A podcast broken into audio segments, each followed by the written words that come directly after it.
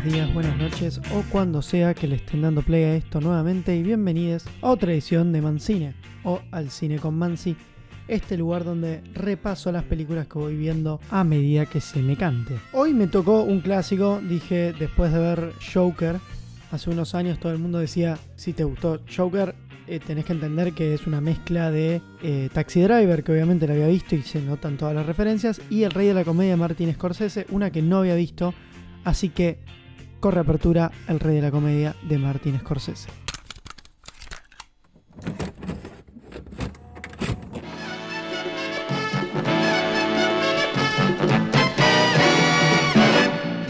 So will you please give your warmest greetings to the newest king of comedy, Rupert Pupkin.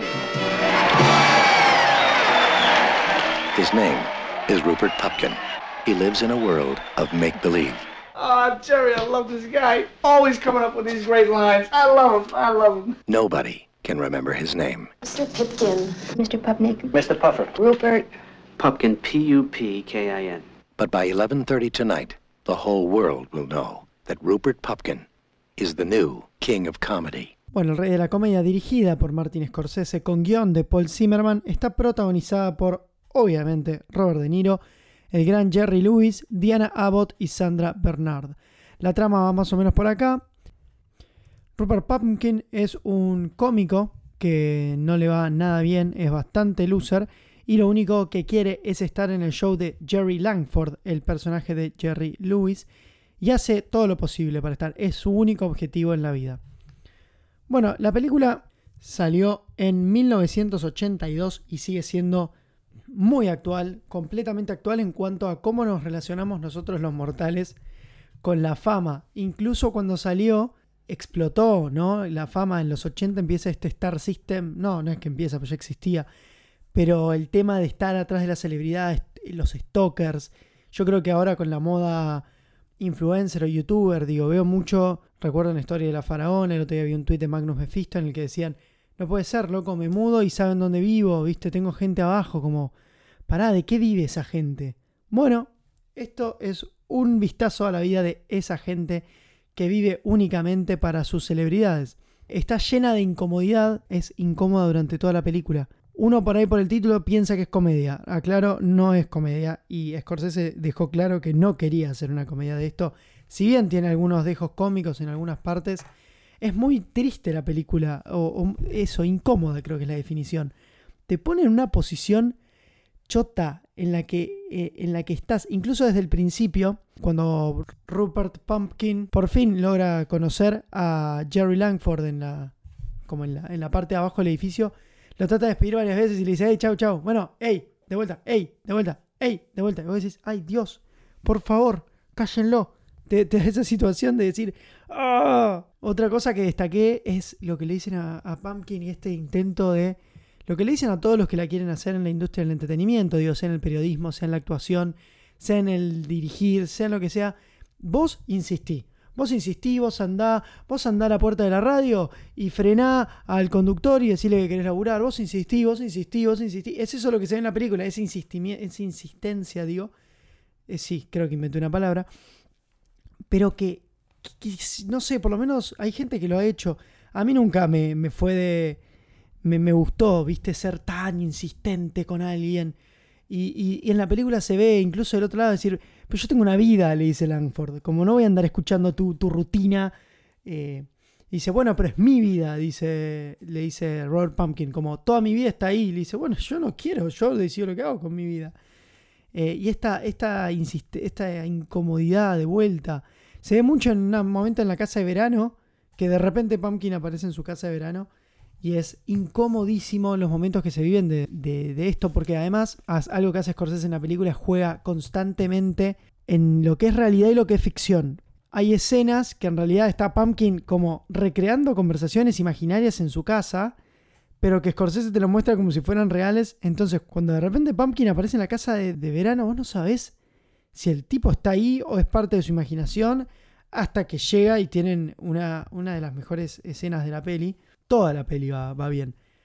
Pero te hace pensar en la toxicidad en la industria de la televisión. ¿no? El, el tema de querer pertenecer a, ese lugar que todo el mundo te dice que es tan tóxico y, y- duro, ¿no? Y, como antipersonal, como que una vez que llegás ahí, en un momento le dice, ah, llegás ahí y empezás a hacer un sorete. Y yo creo que te, debes alienar un poco de, de los Robert Pumpkins eh, o de la gente normal, como que tienen miedo, ¿no? Un poco la, lo- los famosos de la gente normal. Me parece que, que va por ahí y la peli lo, lo retrata bien. me, me causa gracia porque eh, Pumpkin muestra, repito mucho el nombre porque es un tema central en la película. Nadie puede recordar el, el nombre de Pumpkin y le ves una sutileza De Niro en la cara cuando la gente le pronuncia mal el nombre o no se acuerda quién es y la importancia que tiene para él que recuerden su nombre y por eso al final de la película ah, spoiler bueno pero dice Robert Pumpkin Robert Pumpkin Robert Pumpkin Robert Pumpkin Robert Pumpkin y yo decía ay basta de escuchar este nombre Rupert Pumpkin Mirá, ni yo me lo podía acordar bien. Creo que, no sé si Scorsese lo pensó, pero bueno, Rupert Pumpkin, no Robert Pumpkin. Pero bueno, era obviamente Scorsese poniendo claro el punto de este tipo quiere ser conocido y quieren que la gente recuerde su nombre y le molesta que la gente no recuerde su nombre. Y él colecciona autógrafos, cosa que hoy murieron. Yo no conozco a nadie que tenga que, que siga coleccionando autógrafos. Como que hoy con el celular es mucho más fácil sacarte una selfie y decir, mira, tengo una selfie con este, una selfie con este, que de última agarpa más que un autógrafo, ¿viste?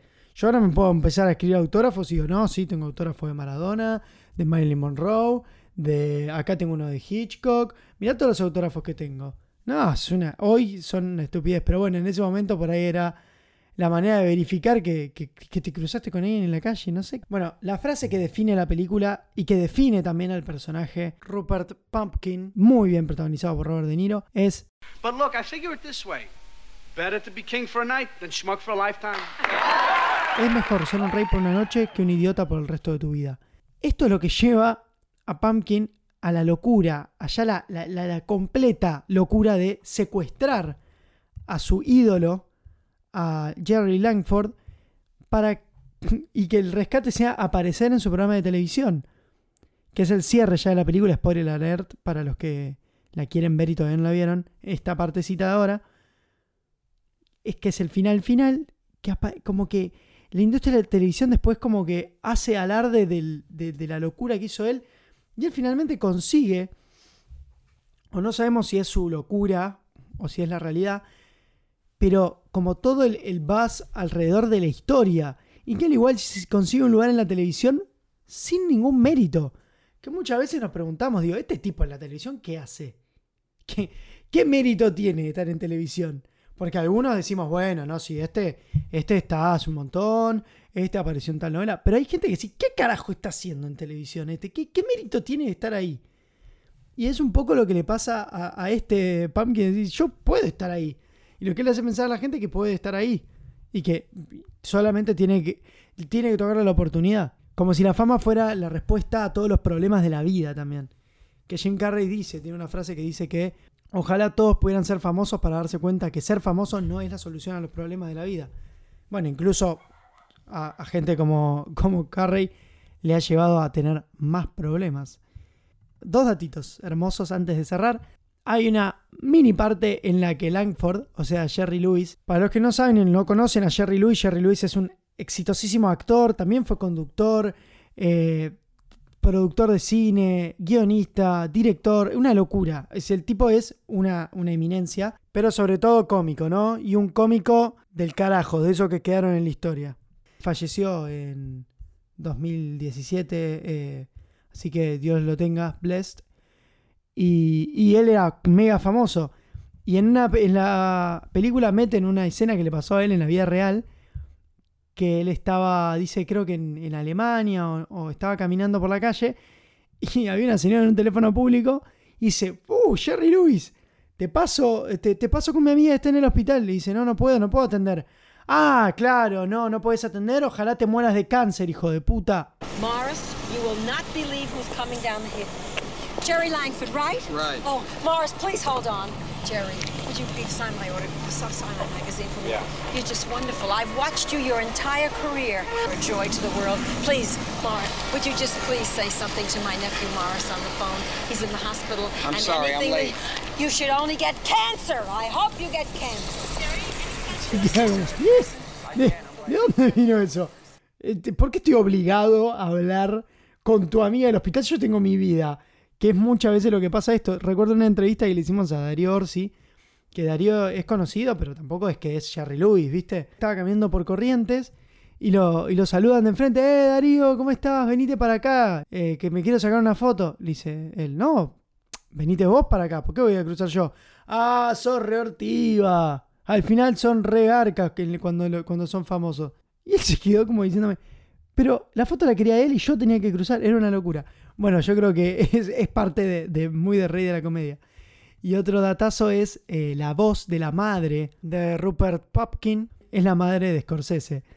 Que dice que la- la- las escenas de la madre gritando son recreaciones que, tiene, que tenía Scorsese, que muchas veces le pasaba que él estaba hablando con sus amigos, que sus amigos son Robert De Niro o, o gente conocida, que realmente la madre le gritaba, ¡Ey! ¿Con quién estás hablando? Y, y nada, es ella. Es, es- como escenas poste. Dice las cosas de ahí incluso a veces son como medio improvisadas, ¿no? Eh, decía él. Bueno, mucha improvisación tiene la peli también, muchas partes de improvisación. Decían que Zimmerman dejó el lugar para que, para que los actores den su, su locura y le pongan su magia dentro del guion. Igual el guion está impecable.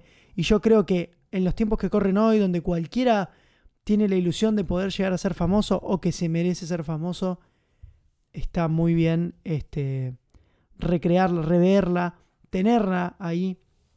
Yo creo que es una peli que en su momento por ahí le hablaba a un público que todavía no existía y yo creo que hoy, más que nunca, hoy con el tema de redes sociales, le habla a ese público.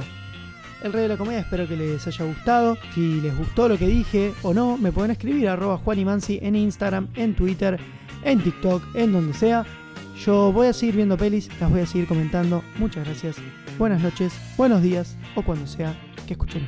Chau.